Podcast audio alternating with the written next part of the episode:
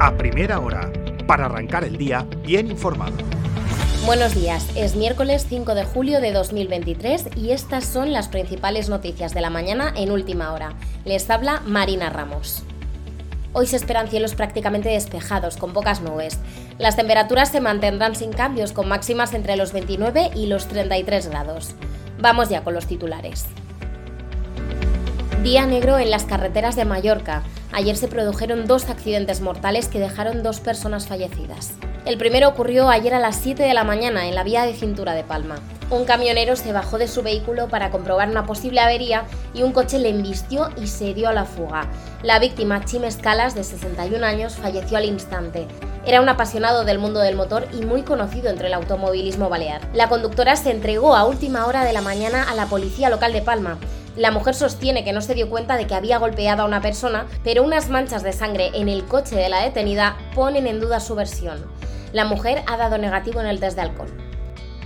Y casi a la medianoche de ayer se producía el segundo accidente mortal de la jornada, esta vez en Pollensa. En este caso no hubo más vehículos implicados que el del fallecido. Su coche chocó en una curva y el hombre de 64 años quedó atrapado e inconsciente.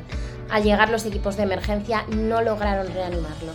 Cambiamos de tema. En política, Marga Proens deberá esperar a mañana para ser proclamada presidenta del Gobierno.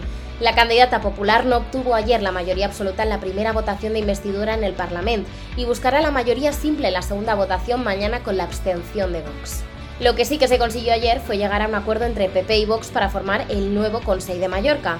Ambos partidos gobernarán juntos. Vox tendrá una vicepresidencia y gestionará el área de promoción económica. El popular Llorens Galmés liderará la institución y el PP se quedará con las carteras de presidencia, Hacienda y Función Pública, Territorio, Movilidad e Infraestructuras, así como servicios sociales y turismo.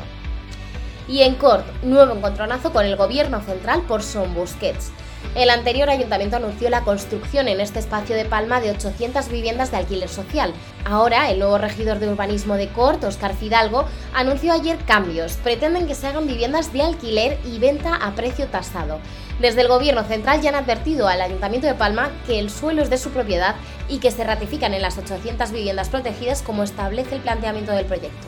Cort también quiere negociar cambios en las obras del paseo marítimo. Entre otras medidas, el regidor de urbanismo quiere construir tres aparcamientos subterráneos. Y hallazgo histórico en Palma. Confirman la presencia de unos baños árabes, los segundos de la ciudad.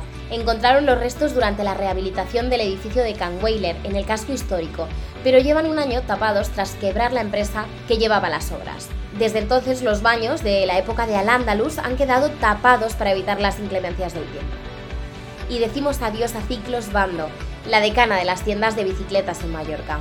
Sigue el goteo de cierres de locales históricos. En esta ocasión, una de las tiendas más antiguas de bicicletas de Mallorca echa el cierre al no encontrar relevo tras tres generaciones y a punto de cumplir los 100 años. Abrió en 1925, primero en Santa María y después se expandió a Palma. Vamos ya con los deportes. Kang Lee, caso cerrado. El Real Mallorca y el PSG ultiman el traspaso del internacional surcoreano que rondaría los 22 millones de euros. Y el Mallorca ya conoce los horarios de las dos primeras jornadas. La liga define la agenda del arranque del curso en primera división en la que los bermellones se enfrentarán a Las Palmas y al Villarreal. Hasta aquí las noticias más importantes de la mañana en Mallorca. La información actualizada y al completo en la web de ultimahora.es. Pasen un feliz miércoles.